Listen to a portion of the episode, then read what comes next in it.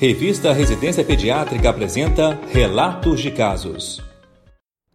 Nosso caso de hoje se refere a um quadro de esofagite eosinofílica associada à proteína do leite de vaca. Se trata de um lactente de três meses que iniciou o quadro de vômitos e dor abdominal recorrente, sendo diagnosticado refluxo gastroesofágico e tratado com ranitidina. O acompanhamento clínico mostrou que aos três anos apresentava sintomas de rinite e hiperresponsividade brônquica e alteração pôndero-estatural. Aos sete anos, surgiram episódios de engasgos e impactação com alimentos líquidos. Apresentava ultrassonografia abdominal normal e endoscopia digestiva alta com biópsia, evidenciando mais de 20 eosinófilos por campo no esôfago e H. pylori negativo. Dos exames solicitados, apenas se observava positividade para IgE específica ao leite de vaca. Não se observou eosinofilia no sangue periférico. Havia história familiar positiva para alergia respiratória, mas negativa para alergia alimentar.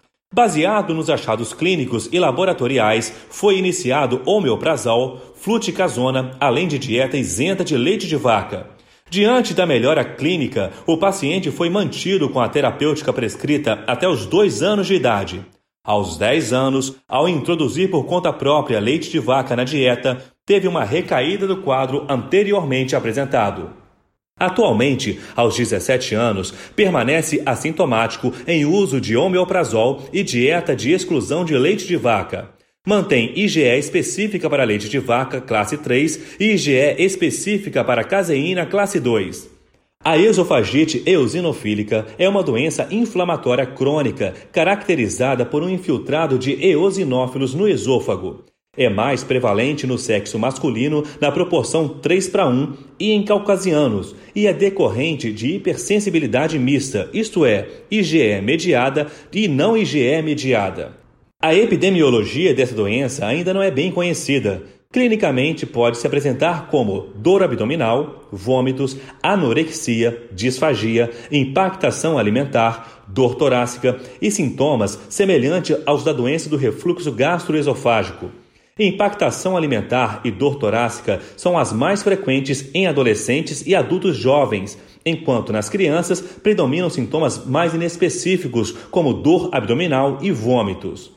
É distinta da doença do refluxo gastroesofágico, embora os pacientes compartilhem sintomas semelhantes e ambas as condições possam existir no mesmo paciente. Existem evidências de associação com atopia.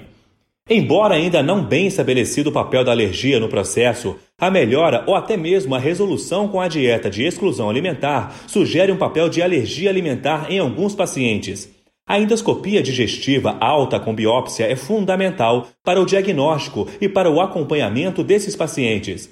Não deixem de ler o texto na íntegra, pois além da atualização, há maiores detalhes sobre a fisiopatologia, os resultados laboratoriais e sobre a evolução do paciente. No campo de busca do site da revista Residência Pediátrica, digite esofagite eosinofílica e aproveitem a leitura.